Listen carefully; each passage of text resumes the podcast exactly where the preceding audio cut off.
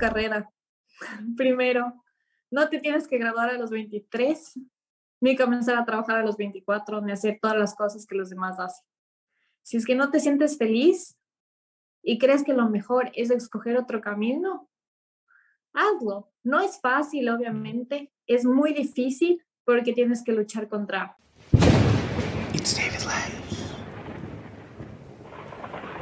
Hola, hola, hola, hola, babies. Bienvenidos y bienvenidas a otro episodio más de It's David Lives, este podcast creado y enfocado para ti, para motivarte, para ayudarte, para aconsejarte y brindarte las herramientas necesarias para que tu salud mental siempre sea la mejor, para que vivas una vida plena, para que luches por tus objetivos, por tus sueños, por tus metas y nunca te rindas.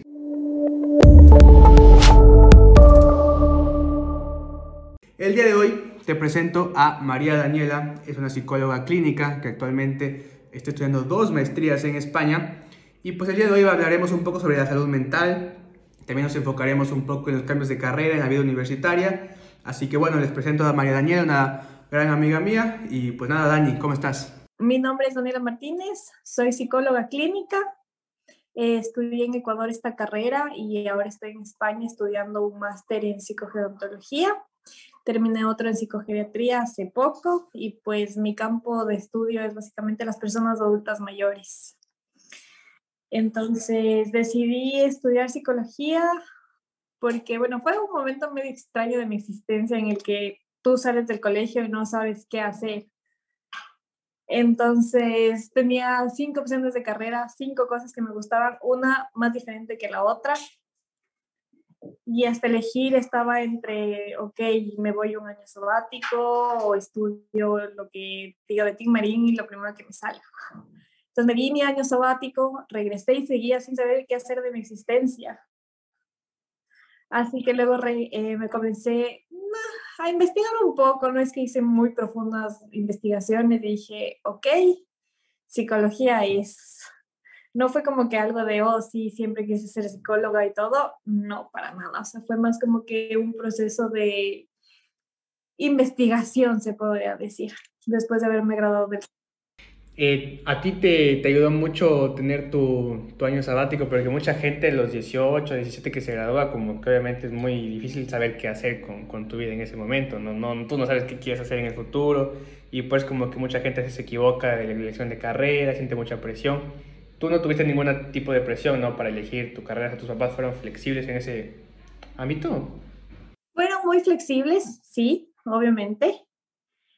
Pero, por ejemplo, yo siempre en mi mente dije, yo quiero seguir medicina. ¿Por qué? Porque mi mamá es médico, entonces yo crecí me desarrollé en un ambiente muy médico. Todos los amigos eran médicos, siempre iba al hospital con ella. Días que no había con quién quedarme en la casa, pues estaba en el consultorio de al lado de mi mamá ahí, escuchando cómo tenía pacientes, cosas así. Entonces yo fue, ok, yo quiero ser médico como mi mamá. Pero después, eh, cuando me gradué del colegio, dije, ¿en serio quiero eso?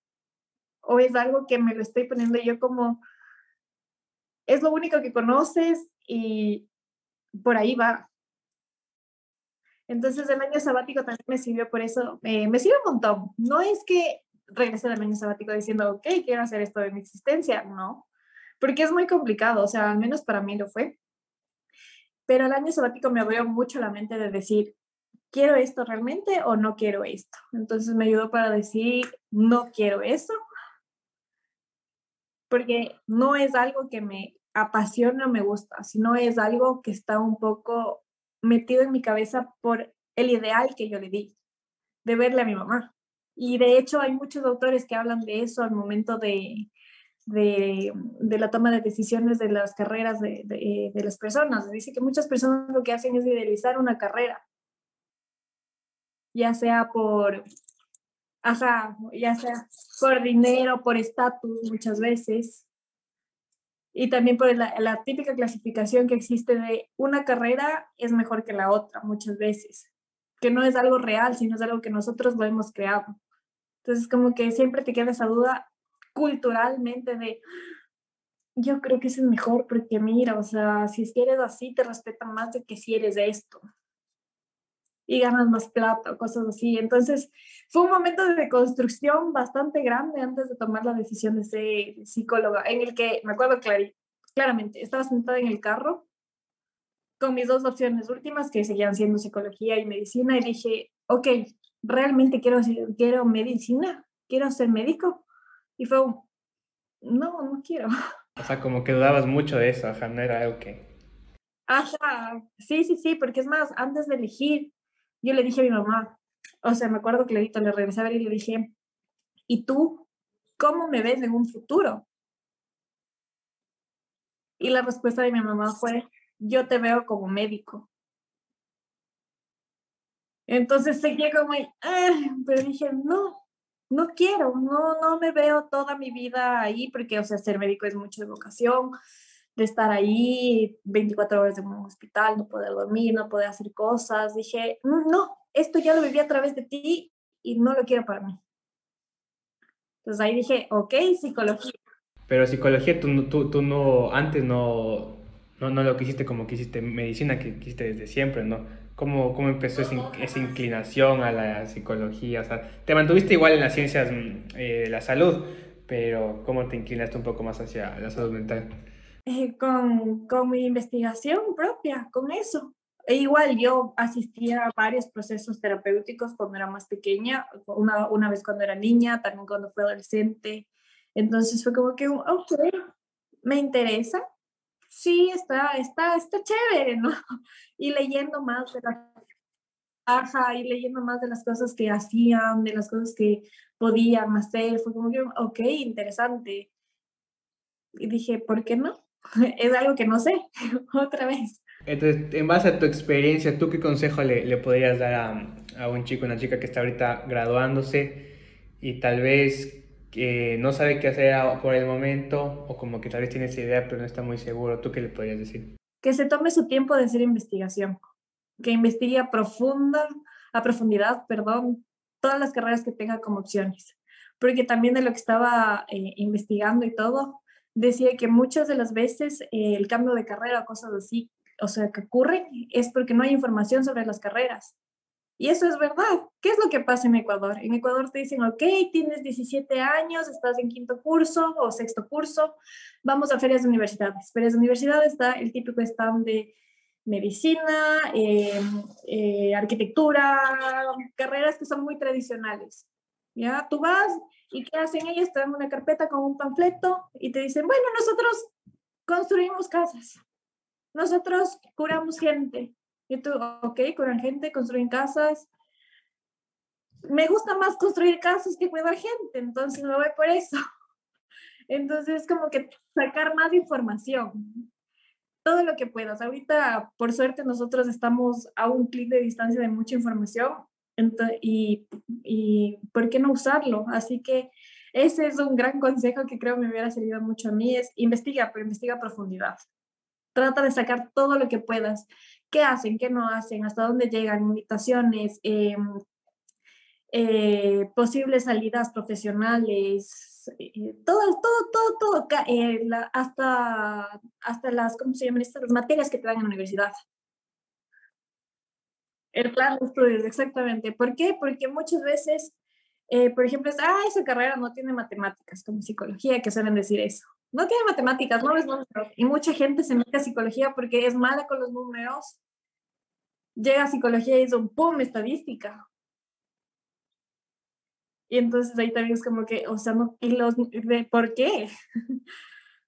Así que investigar mucho es clave. También sincerarte con lo que tú quieres, no con lo que la sociedad espera de ti porque muchas veces, ya te digo, nosotros nos decantamos por eh, carreras que son muy, muy explotadas ya, muy comunes, por así decirlo. No encuentro el término adecuado. Entonces, ponerte a pensar de yo realmente quiero hacer esto, esto, esto, esto, esto, esto, que todo el mundo lo hace o que están haciendo, o quiero hacer algo que a mí me guste y realmente me apasione. Y hablarlo con tus papás, sí, obviamente, ¿por qué?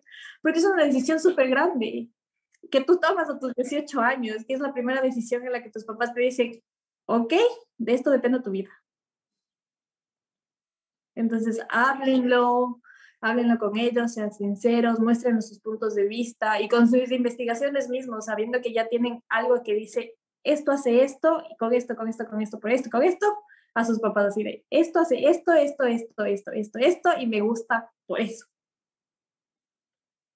No el típico, no el típico así de, yo no me gusta eso porque las matemáticas no me gustan o las cosas no me gustan, sino ya un poco más estudiado.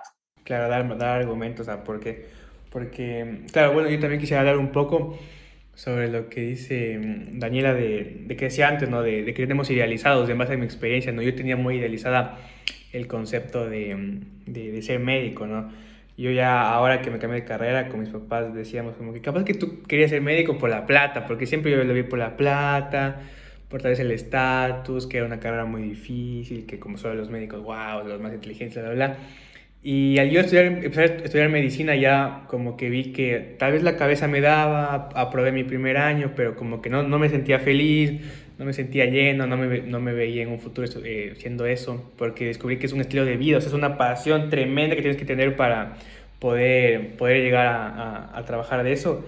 Así que yo le recomiendo como que si tú sales del colegio ya 17, 18 años y no sabes qué hacer, habla con tus papás primordialmente porque son los que te van a apoyar, son los que te van a pagar la universidad en algunos casos. Eh, y si no estás seguro, yo les recomiendo también que vayan a algún proceso de orientación vocacional con alguna psicóloga educativa que te ayude un montón para descubrir las carreras, para ver lo que hay y, y, que tengan siempre en cuenta lo que ustedes quieren y no lo que la sociedad estipula, los estereotipos o como que no siempre está bien salir del colegio y por los demás ponerse a estudiar, porque no es que hay que ir el tiempo que los demás quieren, sino que tienes que ir a tu tiempo. Tomas un año, dos años y empiezas a estudiar a los 22, 23, no importa, porque al final estás, a ese momento recién estás tú bien. Eso es lo que yo les podría decir. Sí, exactamente. También quería acotar yo. O sea, si necesitas un tiempo para pensar, date ese tiempo para pensar.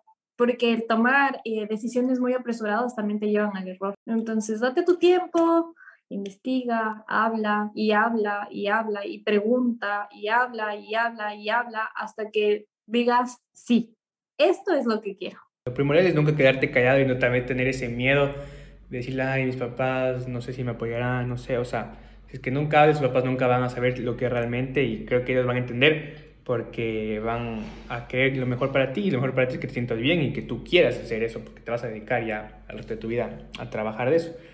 Eh, Exactamente. Pero bueno, ahora volviendo a todo esto de, los, de, los, de las carreras y así, cuando una persona tal vez ya esté estudiando, ¿no? Cualquier, eh, cualquier carrera X y si se cambia, ahí obviamente influyen bastantes eh, temas psicológicos, ¿no? Como que puedes, que a partir de esa decisión eh, de, te derive alguna ansiedad, algún estrés, alguna depresión. Yo quisiera que nos hables sobre estos tres factores en un ámbito ya más profesional, ¿no? ¿Qué, ¿Cómo podrías tú tal vez definir esa, esa ansiedad? ¿Por qué se da? ¿Cómo podrías tú tratarle un pequeño tip, ¿no? Que podrías dar a la gente. Bueno, entonces es que imagínate lo que es estar sentado en un aula de clase con cero motivación, también eh, con sentimientos de esto no es lo que me gusta, ¿verdad? Diarios, porque la universidad va diario. Entonces, sí, esto lo que te puede generar muchas veces es una, represión, una depresión reactiva.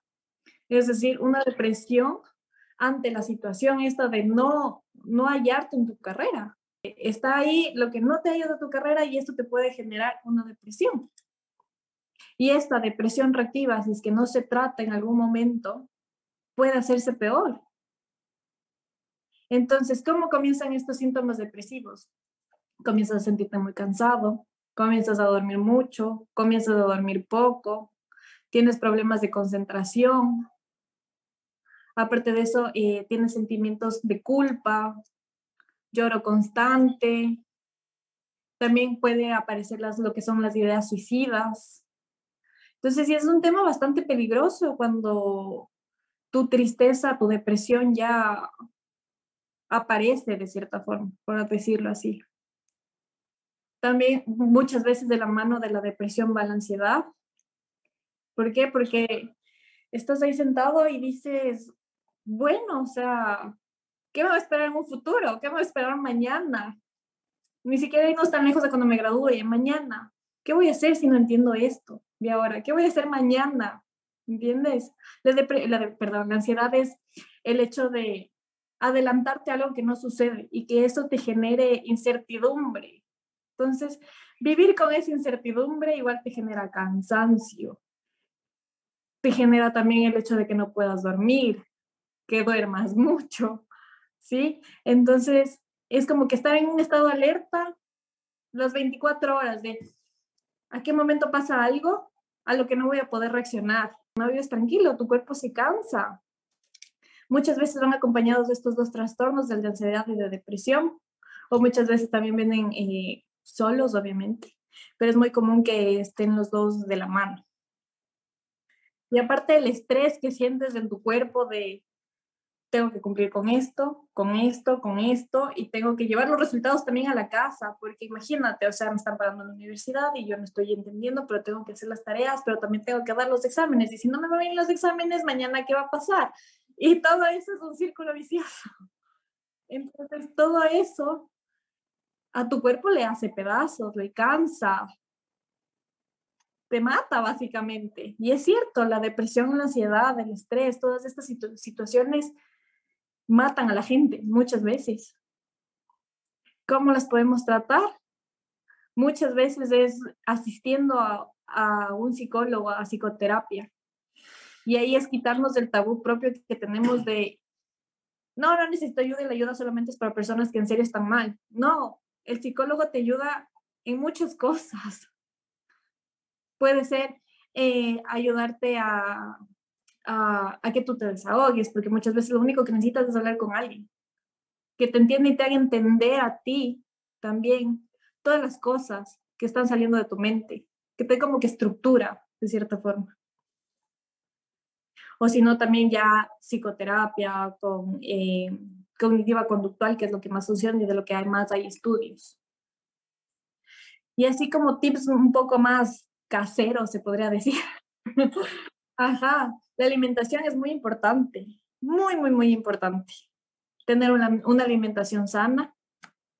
También eh, hay que tomar en cuenta que lo que una persona necesita para vivir es comer y dormir. Son pilares fundamentales de la persona. Entonces, Trata de, comer, de tener tus comidas diarias en horarios y de tener un horario de sueño. ¿Para qué? Para que cuando tú duermas, al otro día comiences a pensar un poco más tranquilo de las cosas puedas entender ciertas cosas que pasan, porque lo típico es no duermes, no comes, estás cansado con tu cerebro en una niebla mental increíble y el otro día quieres seguir pensando en lo mismo, sigues pensando y sigues pensando y no llegas a ninguna solución, solamente te empeoras aquí el problema en la cabeza. Entonces trata de dormir, trata de comer bien, de hacer ejercicio, de encontrar un hobby fuera de esta, de esta carrera, de esta situación. Si te gusta pintar, pinta, si te gusta escribir, escribe, si te gusta irte a la montaña, ándate a la montaña. Pero encuentra tiempo para ti también y sí, muy importante de ir al psicólogo si tienes cualquier duda de lo que sea. Es, mi recomendación es ando terapia. La terapia te ayuda, te ayuda mucho y te saca temas que tú pensabas que jamás iban a salir, que eran como que cosas ya superadas, cosas que ahorita no afectan en nada, pero en realidad te das cuenta de que, wow, todo está ahí. Y claro, también eh, es muy importante eh, que siempre estés alerta, ¿no?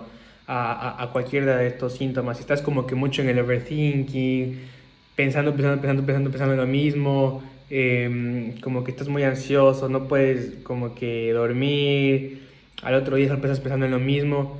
Eh, son estos signos de alerta que, que tú tienes que, que, plantearte y decir, a ver, realmente no estoy bien, o sea, yo no soy así, así que me, mejor me, me, voy a tratar con alguien que, que realmente me ayude, porque también es muy importante a veces darse como que tiempo a uno mismo, ¿no? Porque cuando uno entra a la universidad, capaz que la mayoría de casos, ¿no? Uno solo quiere ir a la perfección, como que tener lo mejor, lo mejor. Hay, papás que te dicen como que tienes que tener las mejores notas porque tienes que sacar luego una beca, em, tienes que, ser el mejor, bla, bla, bla, para que la maestría logres una mejor universidad.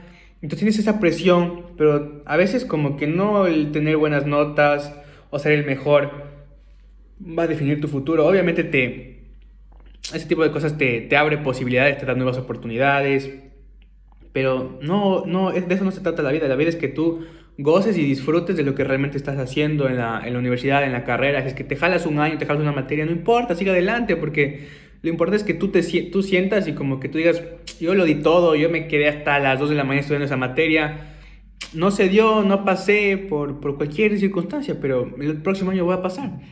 Y también está bueno lo que decía Daniela, como que trata de hacer cosas que a ti te nutran como persona, o sea, que a ti te ayuden, no solo estudiar, porque no somos un, robot de estudio, salte en tu vida normal, trata de, de, a veces hacer como que cosas extras, como el ejercicio, por ejemplo.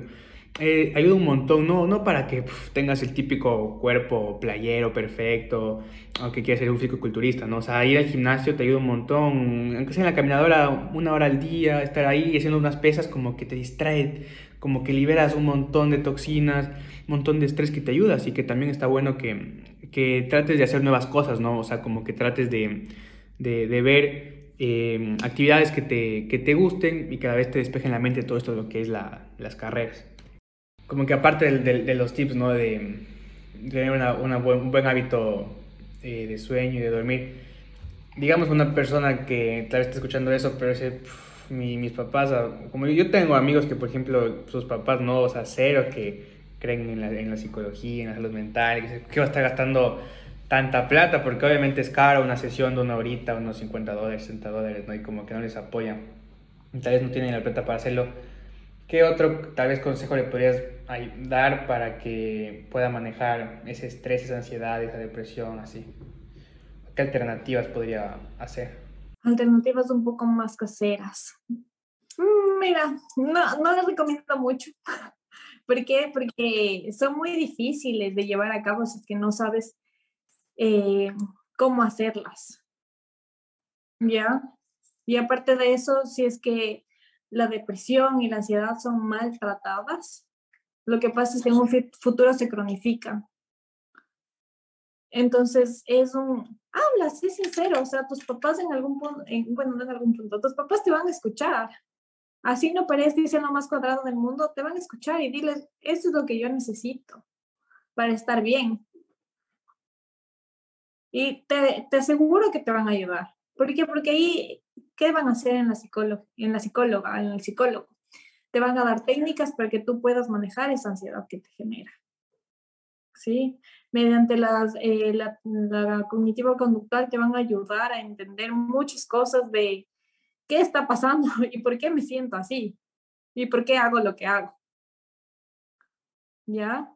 Y con eso ya poco a poco vas a salir adelante. Y bueno, si es que necesitas también el apoyo de psiquiatras, porque no, no hay que vandalizar tampoco el uso de psicofármacos cuando sea necesario, porque muchas veces lo que necesitas primero es estabilizar a la persona antes de poder trabajar con ella.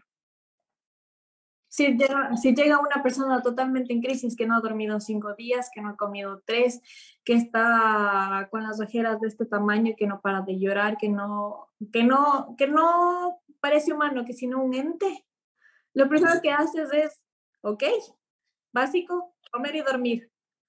Vamos a que duerma. ¿Y cómo hacemos que se duerma? Psicofármacos. Eso es lo que normalmente hacen los psiquiatras.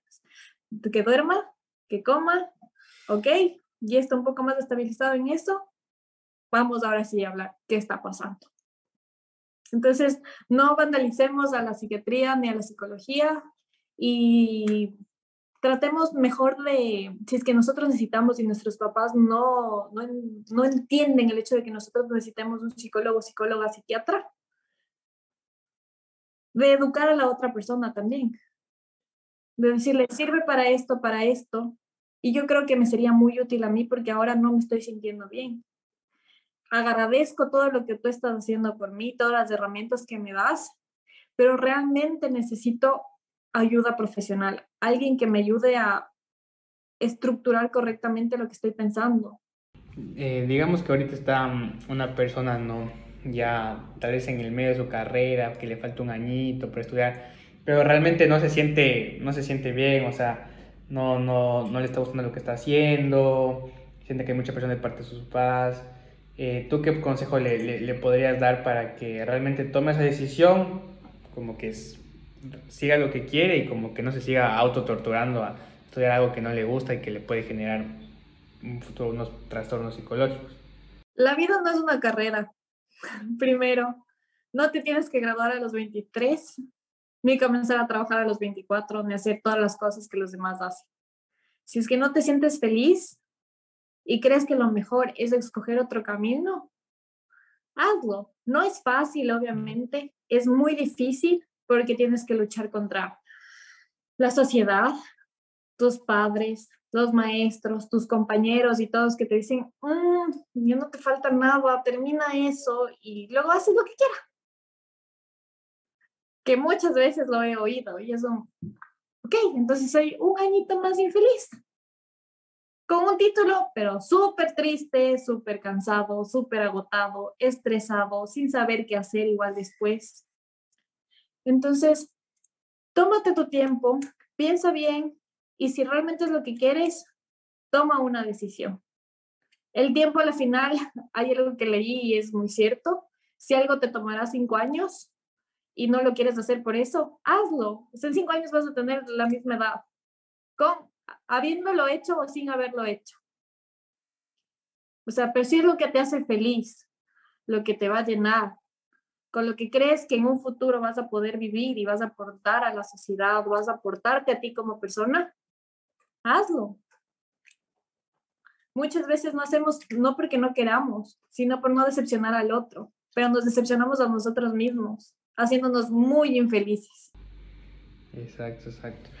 A, mí, a, mí, me pasó lo mismo y, y, fue lo que, lo que yo deducí con mi psicóloga, porque en este cambio de carrera como que fui, fui a una psicóloga y yo, yo no, al principio no quería cambiarme de carrera, ¿no? Porque no quería decepcionarles a mis papás no quería decepcionar todo el tiempo invertido, la plata invertida, bla, bla, bla, y decía, yo ahora qué pensarán los demás y así.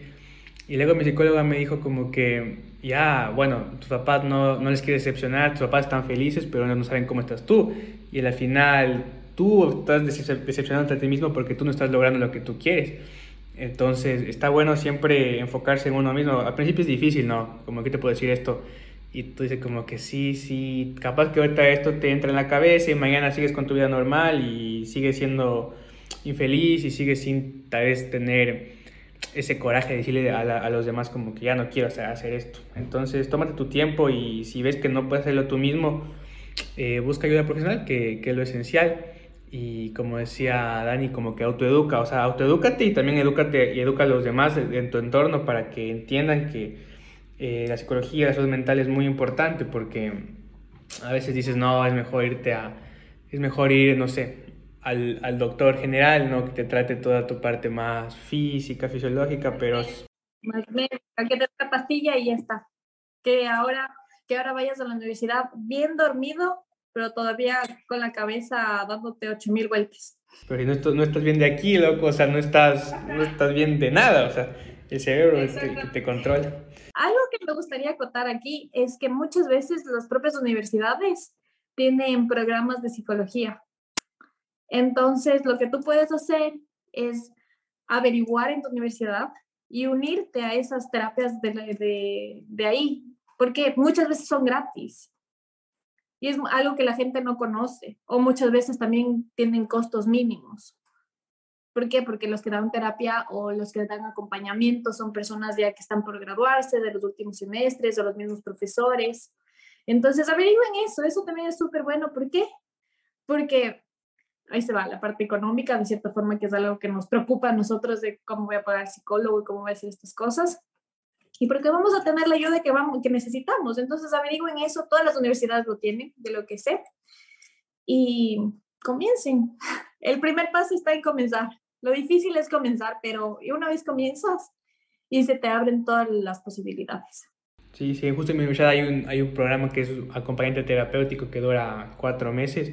Entonces tú puedes estudiar eso sin ser de, estudiante de psicología, así que estaría bueno porque podrías tú ser el acompañante de los demás sin ser un psicólogo. Obviamente podrías no tratar tan profundo, pero puedes ayudar y autoayudarte, así que sí, también, también está bueno eso que, que dice Dani. ¿Qué, consejo tú quisieras dejar a todas las personas que están escuchando esto, están viendo esto, eh, en cuanto a la salud mental, a lo psicológico, a la carrera, a la universidad, a tu experiencia? Ok, en cuanto a la salud mental, eh, creo que no le damos el peso que realmente le deberíamos dar. La salud mental debería ser el eje principal de toda nuestra existencia, porque si no estamos bien de aquí, realmente nada va bien. Y creo que alguien lo ha notado o todos lo hemos notado, porque cuando tienes un día pésimo de esos que te pasa una cosa peor que la otra y sigue y sigue y sigue y tú estás quemando al demonio a todo el mundo y ya te sientes mal y lloras, siempre ocurre algo peor. Eso, algo así, en macro podría, podría ser el tener una mala salud mental. Entonces, enfoquémonos en estar bien nosotros, en estar emocionalmente estables, en estar bien con nuestro entorno para poder tomar buenas decisiones para nosotros mismos. Dejemos de satanizar lo que es la salud mental. La salud mental, eh, el ir al psicólogo, perdón, el ir al psicólogo funciona, el ir al psicólogo te ayuda. No es nada malo y creo que ahora se está abriendo un poco más esa ventana de que ir al psicólogo está bien. Entonces sigamos promoviendo esta idea de que ir al psicólogo está bien, de que hablar de los problemas está bien, porque muchas veces también nosotros, por evitar situaciones de conflicto, lo que sea, no lo hablamos ni con nuestros padres ni con nadie. Entonces, hablar de las cosas que nos hacen daño está bien. En cuanto a lo de las carreras, eh, infórmense lo más que puedan, porque con información se toman buenas decisiones y aparte de eso se puede tener discusiones apropiadas con las personas padres, psicólogos, maestros, lo que sea. Entonces, infórmense sobre lo que quieren o no quieren, el por qué quieren y por qué no quieren. Y si algo no los hace feliz y tienen la capacidad de cambiarlo, cámbienlo. Y si no, luchen para cambiarlo. Porque siempre va a haber una forma de que tú hagas las cosas para estar bien, para estar feliz. Y eso es lo más importante, hacer las cosas feliz para hacerlas bien y que en un futuro no sea una tortura, sino que sea algo que te gusta y que te apasiona y con lo que ayudes a las personas y te ayudes a ti mismo. Thank you, thank you, thank you por, por darnos tu tiempo, esta, esta entrevista. Y bueno, espero les, les, sirva un montón todos estos consejos. Y obviamente, si quieren cosas más profundas, eh, vayan a, a un profesional para que les ayude, se especialicen ustedes. Em, y ya tengan su propio proceso y, puedan realmente eh, mejorar, porque siempre ahí va a haber algo para mejorar. Y si no estés un día tan mal, solo el, el hecho de hablar con alguien y, y, expulsar todo con un psicólogo te ayuda un montón. Así que eso, gracias Dani, a ti. No, gracias a ti David. Espero que todo esto que, que Dani les dijo les, les sirva y, y tomen mucho en cuenta. Tal vez de, de, todas las personas que están viendo este video, puede que un 10% lo tome muy en cuenta y que el otro 90% diga, ah, sí, qué chévere, está buenazo, comparten y, y no se toman un tiempito en, en, en realmente interiorizarse y, y, como que ponerse a pensar de que la salud mental, de que tú como ser humano siempre vas a tener que mejorar y siempre puedes ayudarte y siempre puedes cambiar lo que, lo que realmente se está afectando. Entonces, el propósito de estos videos no es que ustedes me compartan, no es que yo gane más seguidores, sino que en base a los contactos que tengo, en base a lo que voy aprendiendo y de una u otra manera, eh, en base a lo que yo siento que, que, que la gente necesita eh, tener y que yo les puedo ayudar, eh, es lo que, yo, lo que yo quiero hacer con, con estos videos. Es mi principal objetivo, es ayudar y que, aunque sea una persona de, que esté viendo este video, su vida cambie y que un día me escriban y me digan, oye, ¿sabes qué? Con tu video eh, pude realmente tomar la decisión de cambiarme de carrera, pude hablar con mis papás, pude ir al psicólogo y ahora estoy mucho mejor. Ese es el principal objetivo de, de, de hacer esto.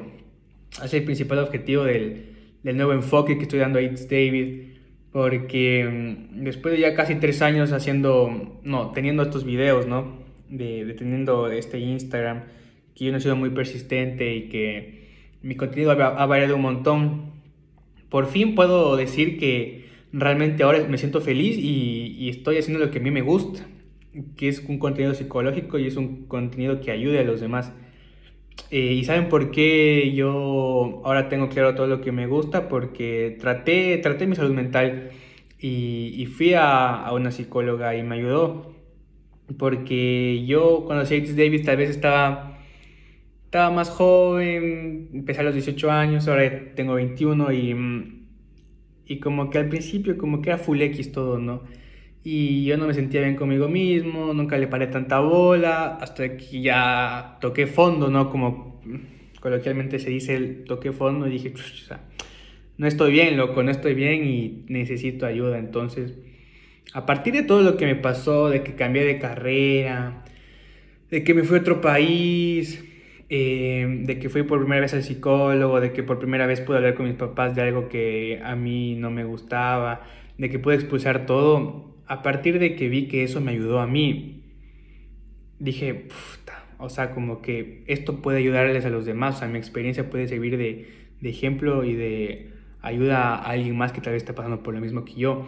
Y hacer todo esto me ayudó para que vuelva It's David, porque yo un año que no hago videos, porque durante todo ese año cosa como que, no es que la pasé muy mal, pero no me sentía al 100%, no, no me sentía bien conmigo mismo y no, no se me ocurría nada, no se me ocurrían ideas, em, o como que grababa algún video, pero como que me sentía tan decaído, me sentía que no estaba haciendo nada con mi vida, que dije, chuche, no, ¿para qué voy a estar editando videos? Nadie ve a la final. Pero ahora estoy bien, ¿me cachan? O sea, ahora estoy bien y como que ahora sí puedo volver a hacer videos. Y puedo volver a hacer videos después de un año porque, porque me traté y porque y porque supe priorizarme a mí primero antes que cualquier otra cosa. Así que es lo que yo quiero que ustedes eh, piensen y, y, que tengan muy en cuenta este video. Capaz que ni mis amigos más cercanos estén tomando tan en cuenta todo, todo este, esta, esta serie de videos que estoy haciendo ahorita. Pero puede que alguien ahí, de, alguien, yo sé que alguien que va a ver esto le, le va a ayudar y que, que va a tomar en serio. Así que solo tómense un ratito, una hora de su día, que este tipo de, contenido les sirva y, y, ayuden y ayuden a los demás, que está bueno siempre. Y como dijo Dani, si tú no estás bien de aquí, no estás bien de nada, la salud mental debe ser el eje principal en nosotros, o sea, principal, principal, principal, principal. O sea, tan importante como, como tomar agua todos los días, como irte a dormir todos los días. Deberías todos los días antes de dormir y al despertarte decir, bueno, ¿cómo me siento? Cómo estoy yo. Estoy bien, estoy mal, no me gusta esto, no me gusta algo. ¿Qué voy a hacer para, para, para cambiar? Entonces, eso. Eh, y nos seguiremos viendo en los próximos videos. It's David Lang.